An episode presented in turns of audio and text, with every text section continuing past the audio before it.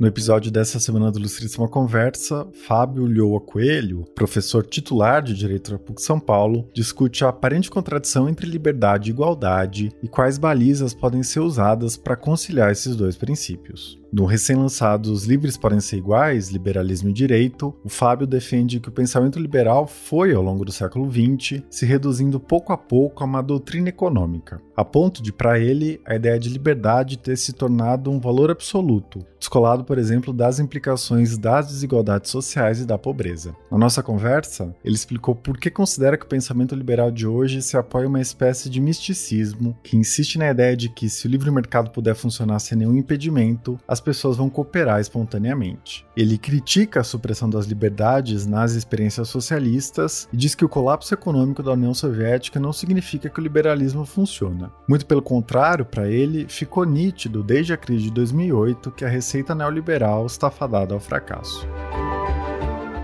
Eu sou Eduardo Sombini e este é a Ilustríssima Conversa.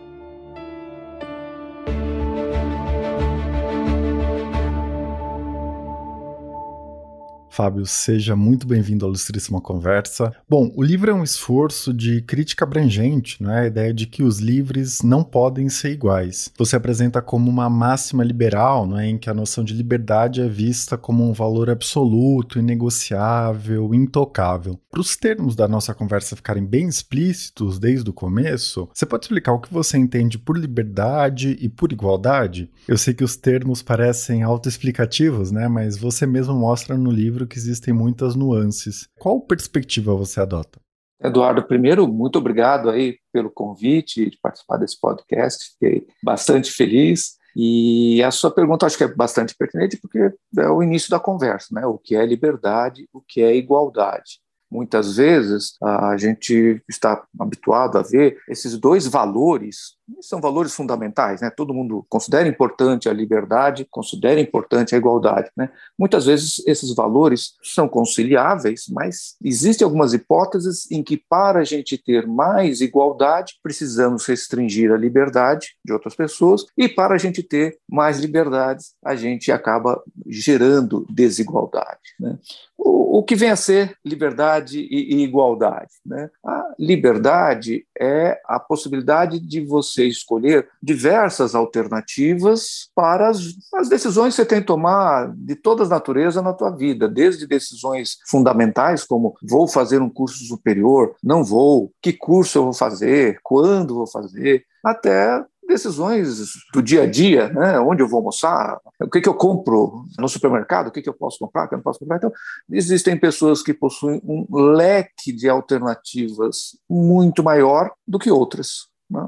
Essas pessoas que têm um leque de alternativas maior são mais livres do que as outras. E a igualdade consiste em fazer com que essa quantidade de alternativas que se colocam à escolha das pessoas seja, enfim, o mais próximo possível, né? Que essas pessoas possam ter, num determinado momento da vida, possam dizer, vou fazer curso superior, não vou fazer curso superior, tá? isso não esteja excluído de antemão entre as alternativas que as pessoas têm à sua escolha. Então, por exemplo, quando a gente vê uma decisão que já vai há quase 10 anos, em que o direito brasileiro passou a admitir o casamento entre pessoas do mesmo sexo, essa mudança no direito ampliou a igualdade.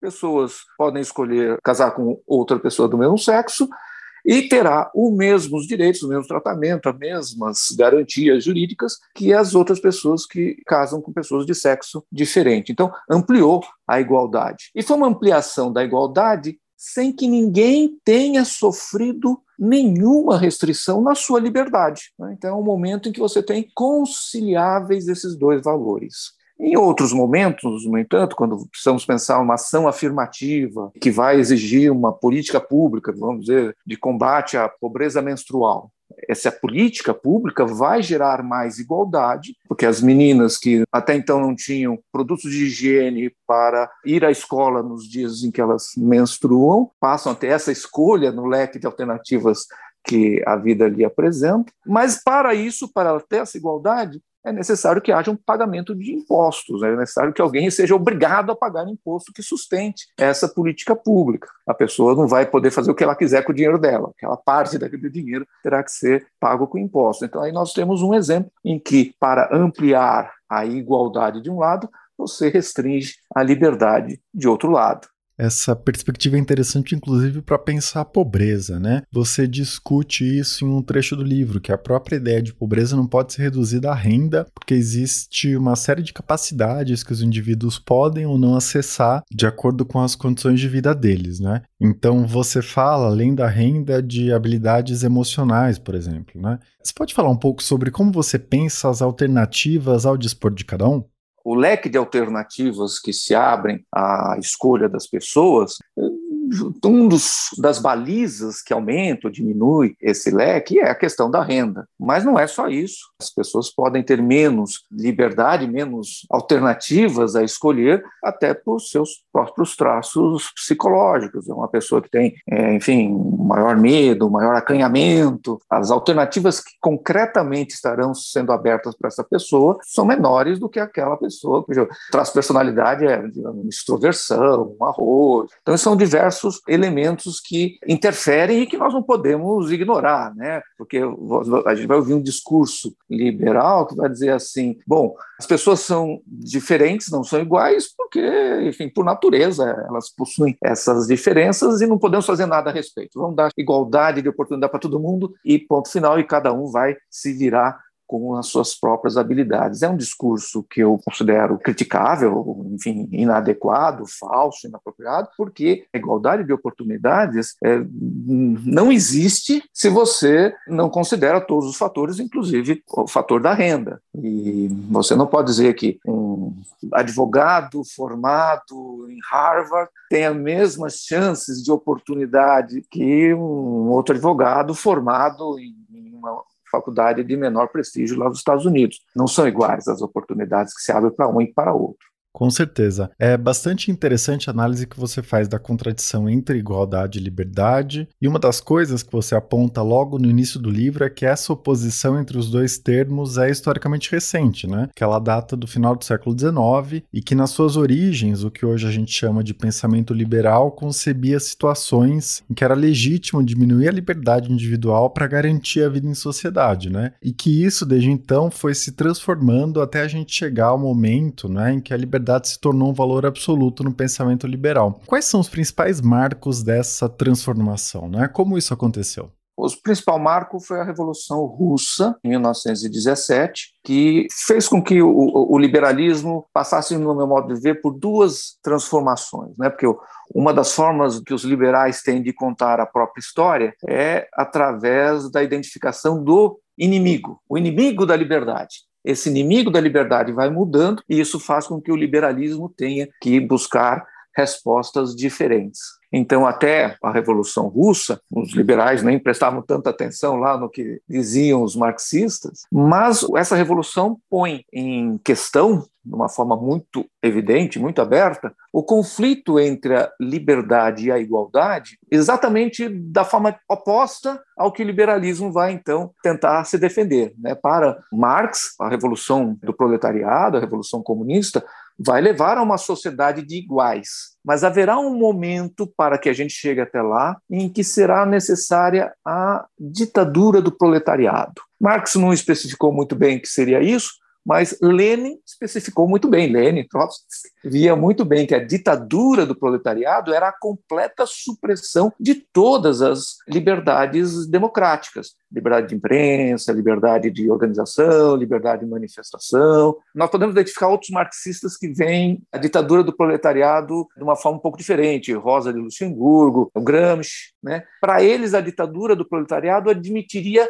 um certo grau de liberdade partidária, desde que todos os partidos fossem comunistas, poderia haver mais de um partido comunista, liberdade de imprensa, desde que todos os veículos de imprensa fossem comunistas, poderiam ter mais de um. Lenin achava isso um completo disparate e sacrificou todas as liberdades para um projeto destinado à criação de uma sociedade de iguais. No conflito entre liberdade e igualdade, um marxista-leninista diz: não tenho dúvidas, eu fico com a igualdade, sacrificando todas as liberdades. Diante disso, o liberalismo ele enfrentou esse choque entre esses dois valores, se apegando à solução exatamente oposta, ou seja, a liberdade é o valor a prevalecer sempre que conflitar com a igualdade. Né? Então esse foi um primeiro fato histórico aí que fez com que o liberalismo começasse a enveredar pelo que a gente conhece hoje desse pensamento, né? Essa, esse apego inegociável ao valor da liberdade.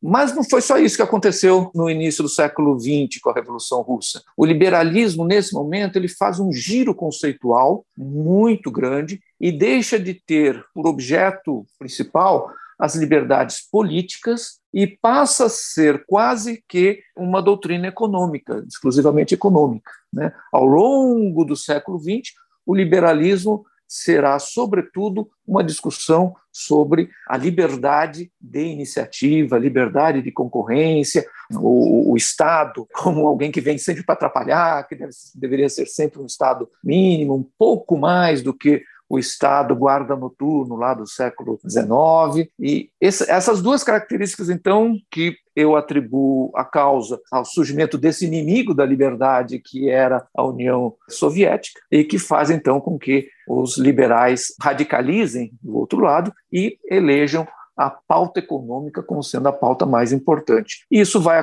vai ficar assim até a grande crise, a segunda maior crise do capitalismo de 2008, em que o liberalismo mostrou que ele não dá conta da complexidade dos nossos dias, dos nossos tempos. Certo. Antes de a gente falar da conjuntura atual, eu queria dar um passo atrás, né, para a gente falar um pouco sobre o pensamento liberal na formação histórica do Brasil. Se faz uma boa discussão sobre como a igualdade e a liberdade, né, propaladas como direitos de todos, na verdade excluíam boa parte das pessoas. Então havia escravidão, as mulheres não podiam votar, né, os indígenas no geral eram massacrados, e você disse que a sociedade de pessoas livres abarcava um número muito pequeno de homens brancos, proprietários, etc. Você escreve que isso também aconteceu na Europa, nos Estados Unidos, mas que no Brasil existem especificidades, não é? É como você interpreta a formação dos direitos da cidadania na sociedade brasileira, né, com toda essa herança escravocrata e colonial?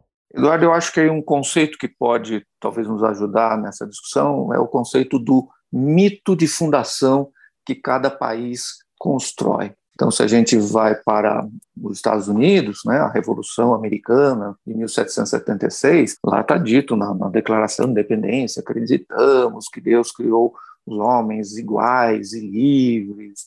Nos Estados Unidos, o mito de criação é de que lá existe uma sociedade que desde o início é democrática, que desde o início assegura a liberdade de todos, a igualdade de todos, mas isso, claro, fica questionável, é, é, uma evidente falsidade quando você olha para os Estados Unidos em 1776, uma sociedade escravocrata. A escravidão nos Estados Unidos vai demorar ainda 100 anos depois disso, quase, né?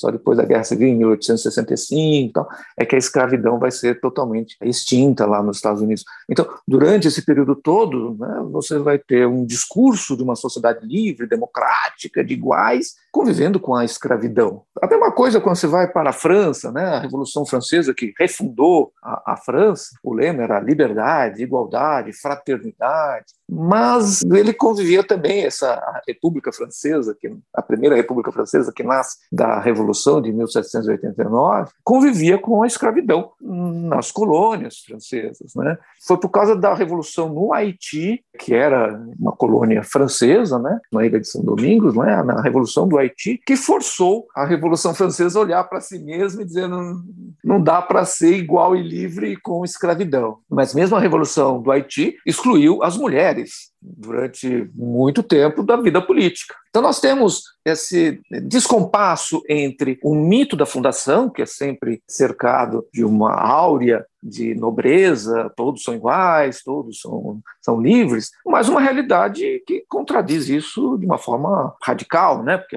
o escravo é o menos livre, né? liberdade nenhuma, e é meio menos igual, né? Ele é totalmente excluído da sociedade. E, e as, as, mulheres também eram excluídas.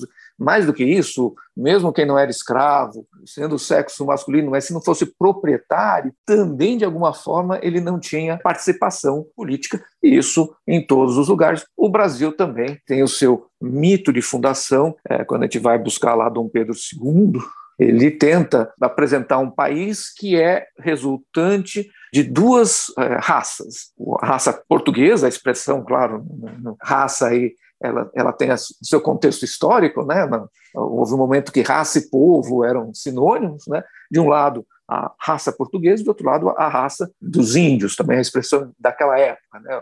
Os indígenas. Mas não, não qualquer europeu, não qualquer português, não qualquer é, índio, mas só o melhor dessas duas raças que se, teriam se unido para formar esse país nosso aqui, o, Brasil. Tanto que Dom Pedro II ele dava títulos de nobreza, todos utilizando-se de expressões em tupi-guarani. É, os nobres acho que nem gostavam tanto, né, mas recebiam lá essas designações que tinham origem na língua tupi, e nessa tentativa de construir esse mito de um país que nasce de duas raças, do melhor de duas raças. A gente não encontra nesse mito de fundação do segundo reinado nenhuma referência aos escravos, aos brasileiros que eram filhos da diáspora africana, enfim, das pessoas que foram trazidas da África para a América a partir da violência da escravização. Ele não aparece no mito fundacional durante o Império. Nós vamos ter depois, com a abolição da escravidão, aí já em seguida o Império termina, né?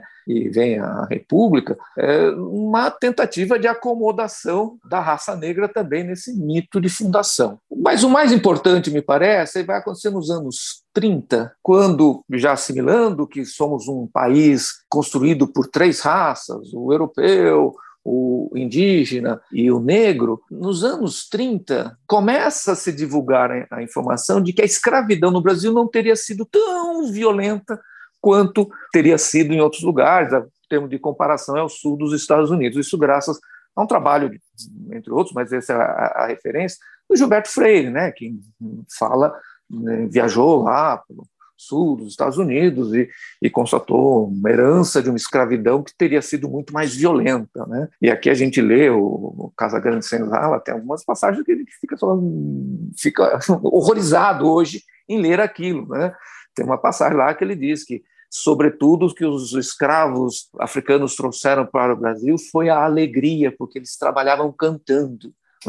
Então você, vê assim, você fala, não, é a tentativa de construir esse mito de que aqui no Brasil a escravidão não teria sido tão violenta. E, claro, os estudos hoje, existem vários trabalhos nesse sentido que estão mostrando o despropósito que é esse ingrediente que foi acrescentado ao mito de fundação do Brasil. Né? Nós somos uma sociedade das mais é, violentas. Né? A escravidão no Brasil foi a última no, hemisfério ocidental a ser abolida. Né? A maior quantidade de africanos foram violentamente arrancados de sua terra para vir trabalhar aqui no Brasil por brasileiros, né? portugueses também traficavam, mas brasileiros traficavam. E esse mito da fundação reinventado nos anos 30 mostra uma sociedade, aspas, aí, em plena harmonia, em que há uma integração absoluta, dessas raças, que como se houve algum momento de violência no passado, em muito localizado, mas em geral o negro teria sido mais bem tratado aqui do que em outros locais em que ele foi escravizado. É uma grande mentira, mas é o que foi um ingrediente importante do nosso mito de fundação na reinvenção que ele teve em 1930. Eduardo, nós precisamos reinventar esse mito de novo, precisamos reescrever esse mito e mudar completamente essa história falsa de uma escravização mais suave, light. Isso não existe, isso não existe em lugar nenhum. Não tem como você escravizar alguém de uma forma suave. É uma violência inominável em qualquer circunstância. Com certeza. E nesse sentido, né, de reinventar o nosso mito de fundação, você aponta que as ações afirmativas e as cotas raciais são imprescindíveis, né? E nesse ponto você faz uma crítica aos liberais brasileiros, né, dizendo que eles tratam as ações afirmativas e as cotas como um ataque às liberdades individuais e rejeitam esse tipo de política pública com base nesse argumento. Por que você considera, né, as ações afirmativas e as cotas raciais tão essenciais hoje para um projeto civilizatório no Brasil? Brasil. Porque ainda precisamos integrar os filhos da diáspora africana à sociedade. É, à economia, enfim, enquanto a gente tem 55% da população brasileira, de população negra, pretos e pardos. E quando a gente olha nos estamentos por renda dessa mesma sociedade, a gente não encontra o mesmo número. Se a gente olha para os estamentos de renda inferior, é muito mais do que 55% de negros, e na medida em que vão subindo os recortes de renda, nós vamos encontrar uma quantidade de negros muito, muito menor que 55%. A gente olha os nossos tribunais superiores, não tem 55% de magistrados negros. A gente olha as diretorias das grandes empresas, não há 55% de diretores negros. Passados 100 anos do fim da escravidão, isso mostra que a gente precisa fazer uma ação afirmativa que faça com que os, o mesmo percentual de negros na sociedade esteja refletido em todo e qualquer estamento dessa sociedade quando ela é dividida por faixa de renda. O liberal costuma dizer que bastaria um recorte social nas cotas, nas ações afirmativas. Né? Então, não, vamos reservar cotas para os que vêm da escola pública.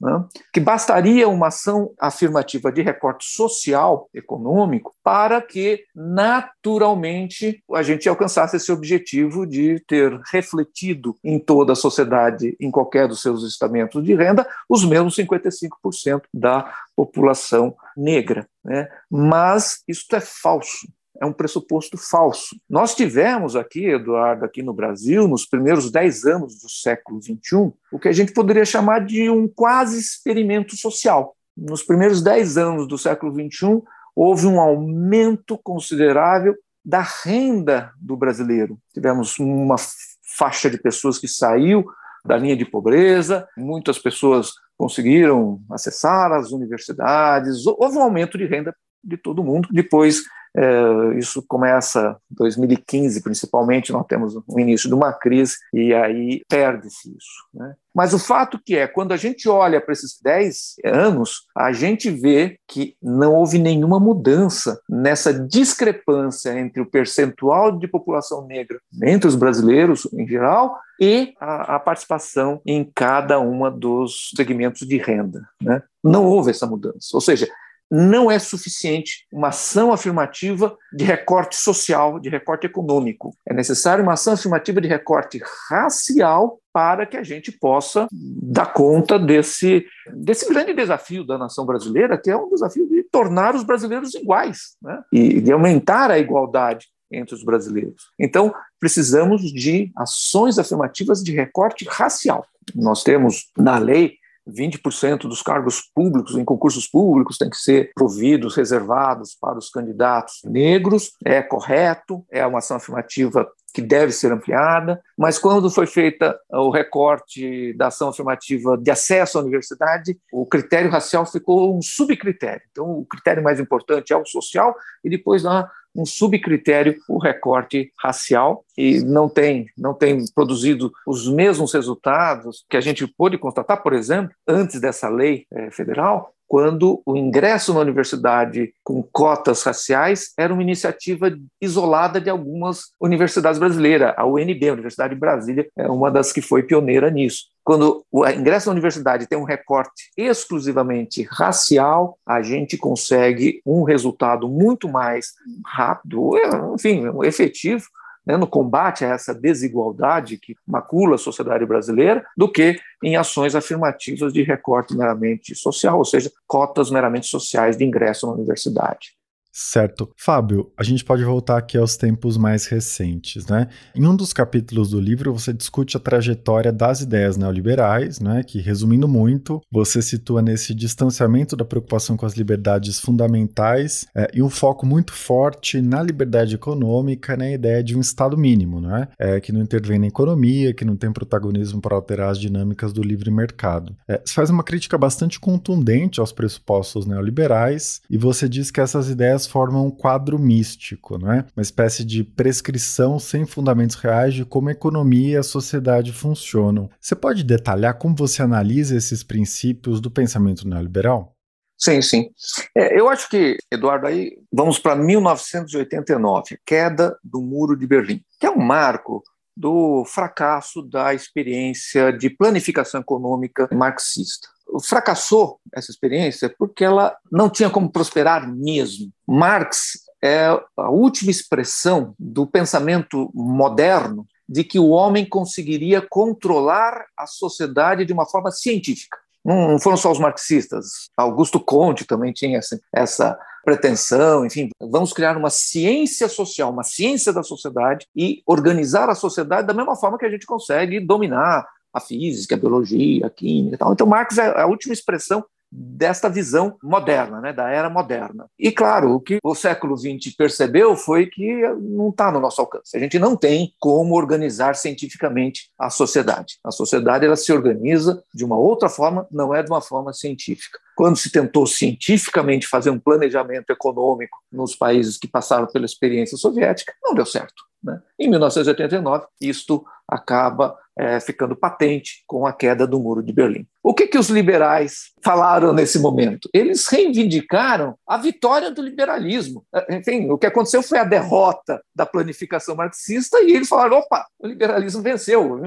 Uma coisa não tem nada a ver com a outra, não é porque fracassou a experiência soviética que o, o, liberalismo, que, enfim, tem essa forma de neoliberalismo, vou falar um pouco mais disso daqui a pouco, né, não significa que ele funciona. Não é porque o marxismo não funciona que o liberalismo funciona. Né? Mas, claro, os, os liberais reivindicaram para si uma vitória que não tiveram. Do que eu estou falando? Né? O que, no final, qual é o fundamento do neoliberalismo? Né? O neoliberalismo diz que cada um procurando buscar a realização do seu interesse individual, sem se preocupar em questões gerais, interesse público, cada um indo atrás do atendimento do seu próprio interesse, haverá uma cooperação espontânea, natural e que tudo acabará dando certo. Ou seja, as pessoas terão acesso aos bens que ela necessita, sem que ninguém venha de fora tentar dar alguma coordenação, fazer algum planejamento, interferir de alguma forma nisso.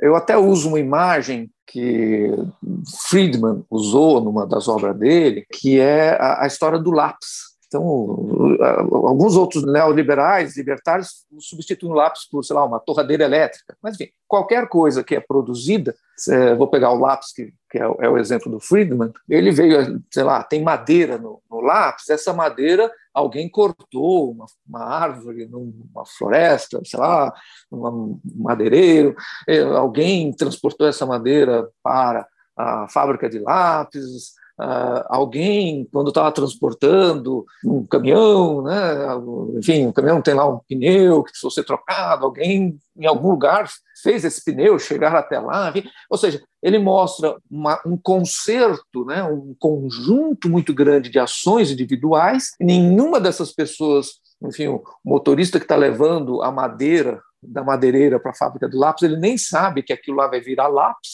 não está no objetivo dele. Né? Então, todas as pessoas estão colaborando de uma forma espontânea quando estão indo atrás do seu próprio interesse. Tá? E que, portanto, o Estado não tem que se meter nesse assunto e deixar que todos possam, então, livremente negociar. Tá? É, o, o, que é falso nisso? Né? E aqui a gente fala daquele misticismo que eu identifico nessa forma de abordar a, a realidade. Né? Primeiro, não há cooperação. Né? O que existe é disputa, é concorrência, é exploração. Então, quando a fábrica de lápis contrata a empresa que transporta a, a, madeira, a fábrica de lápis vai lá no talo, vai fazer uma negociação, fazer com que essa transportadora faça o serviço dela pelo menor preço possível. E essa transportadora vai repassar isso para o salário do caminhoneiro que está dirigindo lá o caminhão. Quando ela for comprar o pneu também, ela vai fazer uma negociação dura ali para tentar economizar o máximo possível. Então, não existe uma cooperação. O que existe é pessoas se explorando, competindo e exploração de tudo quanto é lado. E essa ideia de um homem livre né, também tem uma carga mística muito grande porque o homem livre que o, o, liberalismo pensa é um homem que tem plenas condições de, com a sua vontade, direcionar as suas decisões, e, enfim, ignorando que somos produtos também do nosso inconsciente, somos produtos também das limitações históricas, reais, das balizas que decorrem da própria interação entre as pessoas. Né? Fica tudo uma abstração, esse homem livre que colabora e que as coisas acontecem tudo de uma forma meio mágica, né, por força dessa colaboração espontânea.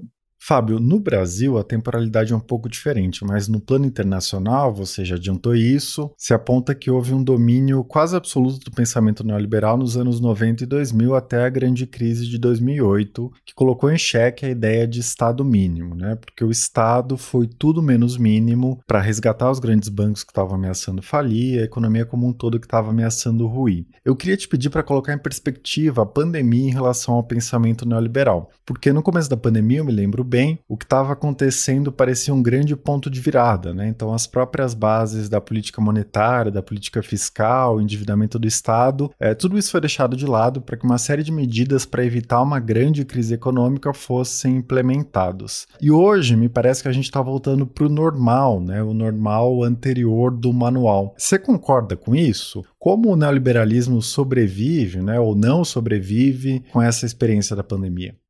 Então, Eduardo, eu acho que o neoliberalismo acabou como receita viável de qualquer coisa em 2008, porque antes da crise surgir, o Estado ele estava lá deixando acontecer, era uma crise anunciada, né? A gente vê diversas pessoas em 2006 já apostando no estouro da crise, né? fazendo investimentos que têm como pressuposto o, o ganho quando a crise estourar. Então a crise todo mundo sabia que estourar, porque o Estado estava realmente, o Fed estava realmente aplicando a receita neoliberal de não intervir, garantir a liquidez da economia e ponto final. Né?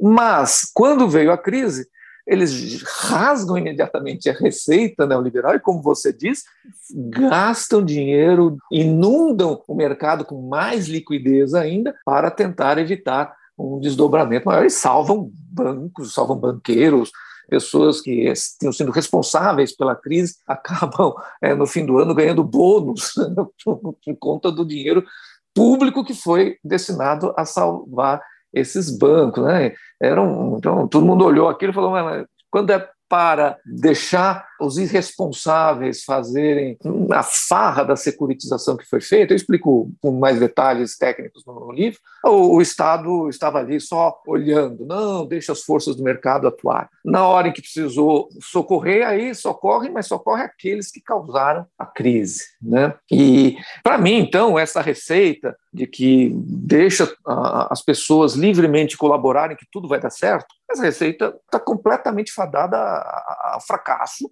em 2008. Tanto que de 2008 para cá, a gente não vê mais os neoliberais falando. Quando a gente vai procurar quem defendeu o liberalismo depois de 2008 foram os libertários, que é um, enfim, pessoal mais radical ainda, que defende a, a extinção do Estado. Os neoliberais estão quietinhos, né? porque não tem muito o que falar mesmo. Né?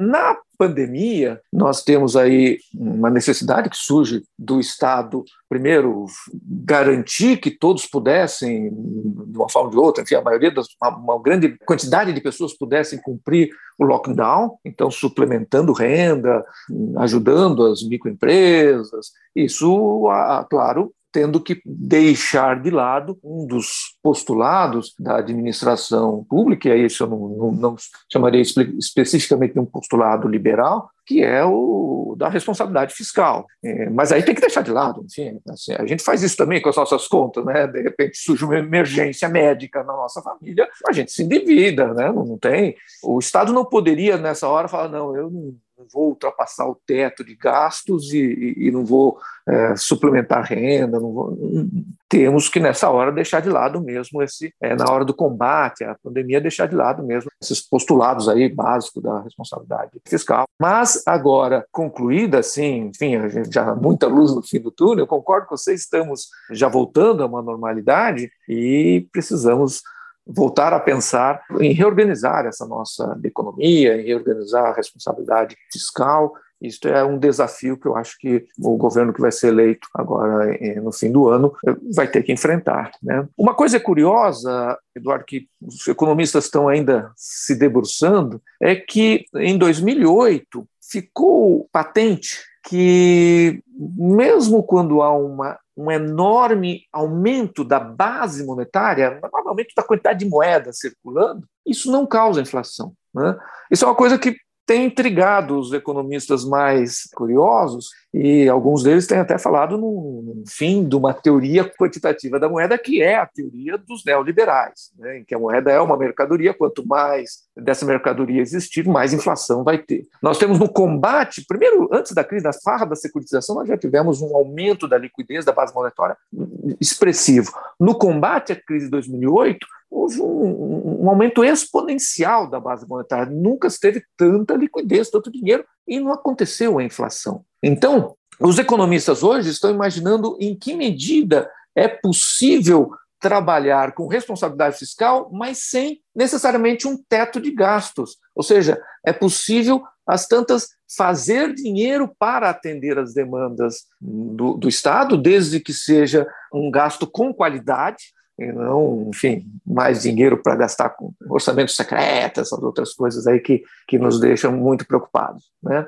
Os economistas estão estudando isso, alguns com mais esperançosos, outros mais conservadores. Não? Pode ser que a gente tenha um novo formato aí de definição do que é responsabilidade fiscal que seja mais sofisticado, mais sutil do que o formato Michel Temer, né? um teto de gastos inultrapassável, ponto final, tá, né? talvez seja possível a gente ter responsabilidade fiscal sem esse rigor do teto de gastos. Os economistas estão se debruçando aí para ver se isso é possível.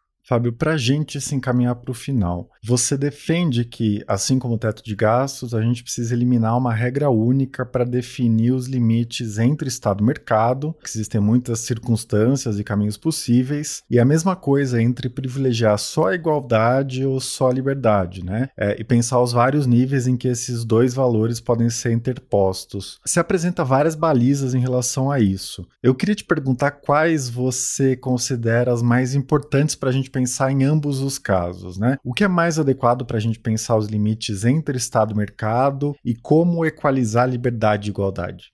Eduardo, o mais importante aí é a gente, como você falou, a gente não, não pensar numa régua única para todos os departamentos do Estado. Né? Então, um neoliberal, um liberal, né? ele vai pensar um Estado todo agigantado como um mal em si, e, portanto, o ideal seria ter um Estado mínimo em todos os seus departamentos. Isso é uma forma equivocada de ver a questão. Existem departamentos do Estado, vamos dizer assim, setores do Estado, ministérios, né, em que ele tem que ser mínimo para que a economia seja eficiente, para que haja investimentos, oferta de empregos. Em outros departamentos, ou setores, outros ministérios, ele tem que ser agigantado mesmo. Vamos, tentar pensar aqui alguns exemplos. O câmbio. O câmbio tem que ser livre, é o mais eficiente de todos. O Estado que fica se preocupando em controlar de alguma forma o câmbio para que alguns setores da economia ganhem mais do que outros, né? Deixa eu ver se eu, se eu consigo ser mais explícito. Se o dólar sobe, isso é ruim para quem é devedor em dólar, mas é muito bom para quem é credor em dólar. Então, para o agronegócio, quanto mais o dólar subir, ele está exportando, né, ele fica mais feliz. Enfim, para quem vai ser devedor em dólar, faz uma viagem, volta, vê lá o cartão de crédito da gente, quanto mais dólar sobe, é ruim. Né? Quando o Estado intervém no câmbio para dizer, não, não vou deixar o real valorizar muito, porque senão o agronegócio sai prejudicado, o Estado aí está escolhendo um dos lados para ganhar, para perder, e isto é ineficiente, isto acaba desorganizando a economia. Então, deixa o câmbio flutuar livremente. Alguns vão perder, outros vão ganhar, sem dúvida. Então, esse é um setor em que o Estado tem que ser mínimo mesmo. Agora, Cultura. Se a gente for deixar o mercado decidir o que é cultura, nós não teremos eh, muito desenvolvimento nesta área, né? Porque o mercado, enfim, existem algumas manifestações artísticas que vivem do, dos ingressos, né? Basta o ingresso, ele vende ingresso, vende propaganda, né? Este é um setor da cultura que o Estado não precisa apoiar. Né? Ele já caiu no gosto da maioria dos brasileiros aí e vai viver de venda de ingresso, enfim, do funcionamento do, dos mecanismos de mercado. Mas reduzir a cultura apenas a isto é um equívoco. O Estado tem que apoiar manifestações culturais de vanguarda, manifestações culturais que só um grupo muito pequeno de curadores identifica ali o valor daquilo, Lei Rouanet, é, e outras iniciativas de incentivo do Estado têm que existir. Esse é um local em que ele é eficiente quando ele é maior, quando ele é gigantado na educação, na saúde, na proteção do meio ambiente, na proteção dos povos originários. Então, nós não podemos ter a mesma régua. O, Estado ele é sempre é, mínimo ou sempre interventor. Nós temos que ter réguas diferentes aí para avaliar em que momentos a intervenção do Estado é eficiente em que momento essa intervenção não é. É o melhor que ele deixe as forças do mercado acontecer. E, claro, nesse momento, quando o Estado deixa a liberdade entre os agentes econômicos, né, é o reino da desigualdade entre dois empresários, um empresário mais forte, um empresário menos forte economicamente, são desiguais e o Estado não tem que estabelecer uma igualdade entre esses, esses agentes econômicos. Os agentes econômicos têm que ser plenamente livres para estabelecer os contratos que eles querem e o empresário mais forte vai usar dessa sua maior força na relação contratual com o empresário mais fraco, vai, e é assim que funciona bem a economia. Tá? Mas já em outros setores, como por exemplo combate pobreza menstrual, de que falamos agora há pouco. O Estado tem que. Não, pera lá, aqui eu vou restringir a liberdade para ampliar a igualdade. Aqui eu vou interferir, fazendo, enfim, o inverso do que eu fiz lá no câmbio. No câmbio, deixei a plena liberdade e isso faz com que as desigualdades se manifestem. Aqui não. Aqui eu vou restringir a liberdade, alguém vai pagar esse imposto a mais para eu sustentar esse programa de combate à pobreza menstrual, mas eu estou promovendo a igualdade. Então, a questão não se resolve simplesmente eu escolhendo qual desses dois valores deve prevalecer sempre como se fosse sacrossanto, fosse assim superior ao outro. Liberdade e igualdade, nós temos que gerenciar isso, balancear. Em alguns momentos a liberdade em detrimento da igualdade, em outros momentos a igualdade em detrimento da liberdade. Perfeito. O Fábio Ulloa Coelho é autor de Os Livres Podem Ser Iguais, Liberalismo e Direito, que acaba de sair pela WMF Martins Fontes. Fábio, queria te dar os parabéns pelo livro e agradecer muito a sua participação aqui.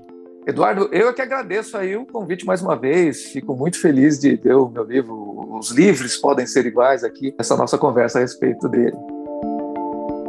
Este foi o Ilustríssima Conversa. Eu sou Eduardo Sombini e a edição de som é da Laila Moalen. Se você tem algum comentário, crítica ou sugestão, fica à vontade para me escrever. Pode ser no meu Twitter ou por e-mail eduardo.sombini.grupofolha.com.br. A gente se vê daqui a duas semanas. Até lá!